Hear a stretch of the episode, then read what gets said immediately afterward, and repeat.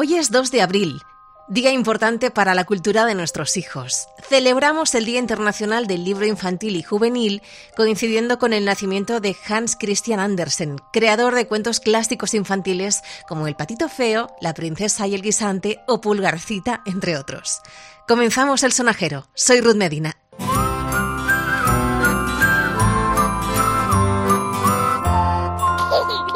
El sonajero con Ruth Medina. Cadena 100. Qué importante es leer.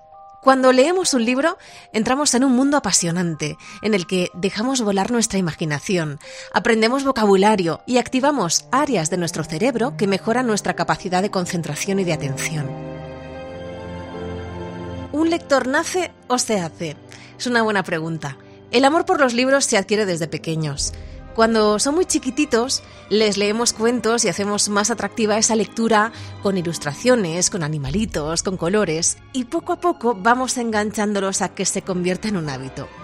Está claro que si nuestros hijos ven que en casa los mayores leemos, será mucho más fácil que se animen a hacerlo ellos también. Y además algo importante, cuando un niño adquiere el hábito de la lectura, gana nuevos amigos, los libros. Y mira, en estos días de confinamiento podemos empezar a inculcarles ese hábito. La Biblioteca Digital Internacional para Niños tiene un montón de lecturas para nuestros peques. El enlace es childrenslibrary.org. Está en varios idiomas y tiene un buscador por edades, categorías, país, calificación, etcétera, etcétera, para que elijas el libro o la lectura que más te gusta para tus hijos. childrenslibrary.org.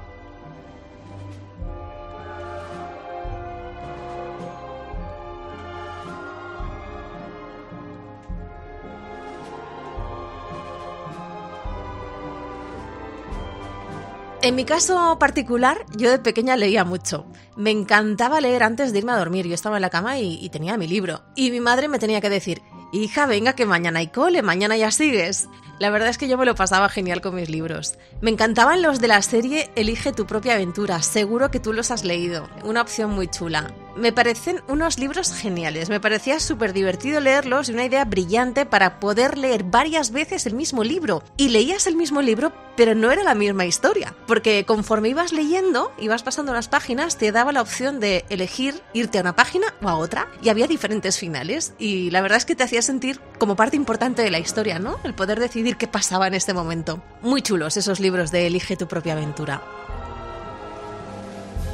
Luego me gustaban eh, mucho los libros de las mellizas O'Sullivan, de Enid Blyton. Bueno, Enid Blyton escribió muchísimos más libros. También estaban Las aventuras de los cinco, eh, que, también los leía y me, divertía mucho. Pero la verdad es que los libros de las mellizas O'Sullivan me gustaban porque me, hacían partícipe de, toda esa aventura, de cómo afrontaban la llegada a un nuevo colegio interno, que se llamaba Santa Clara, me acuerdo, eh, las travesuras que hacían, las nuevas amigas que hacían allí. Me lo pasaba muy bien con las mellizas O'Sullivan. Y luego está Beba. Beba es, sin duda, el libro que marcó mi infancia. Mi madre le decía a mi padre, voy a ver qué hace la niña que no para de reírse. A ver qué estará haciendo. Y venía corriendo a la habitación y me decía, hija, ¿qué haces? ¿De qué te ríes tanto? Y yo le decía, mami, estoy leyendo Beba. Y es que no puedo pararme de reír.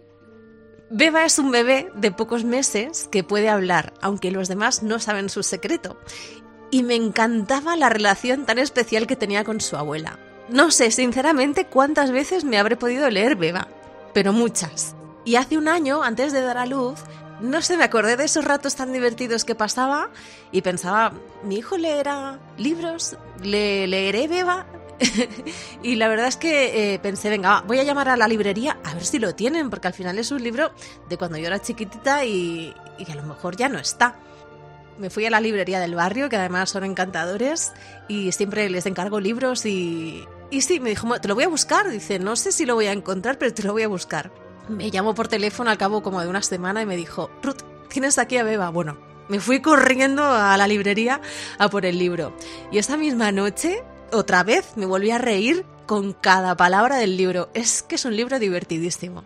Su autora, Carmen Kurtz, barcelonesa como yo, tiene varios premios en literatura. Ella escribió muchos más libros infantiles y no infantiles, pero este de Beba es genial. Y tiene continuación, eh, Beba y el mar, aunque yo sinceramente me quedo con el primero. Yo creo que todos deberíamos tener al menos un libro favorito de niños y luego de mayores.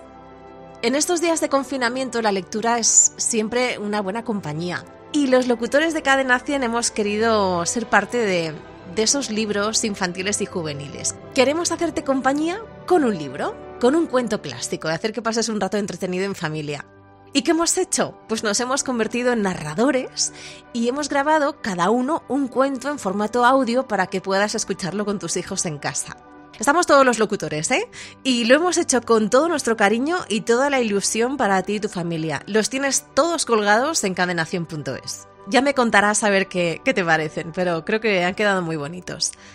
Desde el sonajero, además, te propongo un reto para tus hijos. Confeccionar un marcador de libros con lo que se te ocurra. Eh, diferentes materiales, con fieltro, de plástico reciclado, con una cartulina y un palito de helado pegado abajo para poder pasar las páginas. Imaginación al poder. Así incentivamos el hábito de la lectura y pasamos un rato también haciendo manualidades. Yo estoy haciendo uno con mi hijo de un año y mis sobris también están haciendo su propio punto de libro. Espero que disfrutes de la lectura. Besos enormes de Ruth Medina.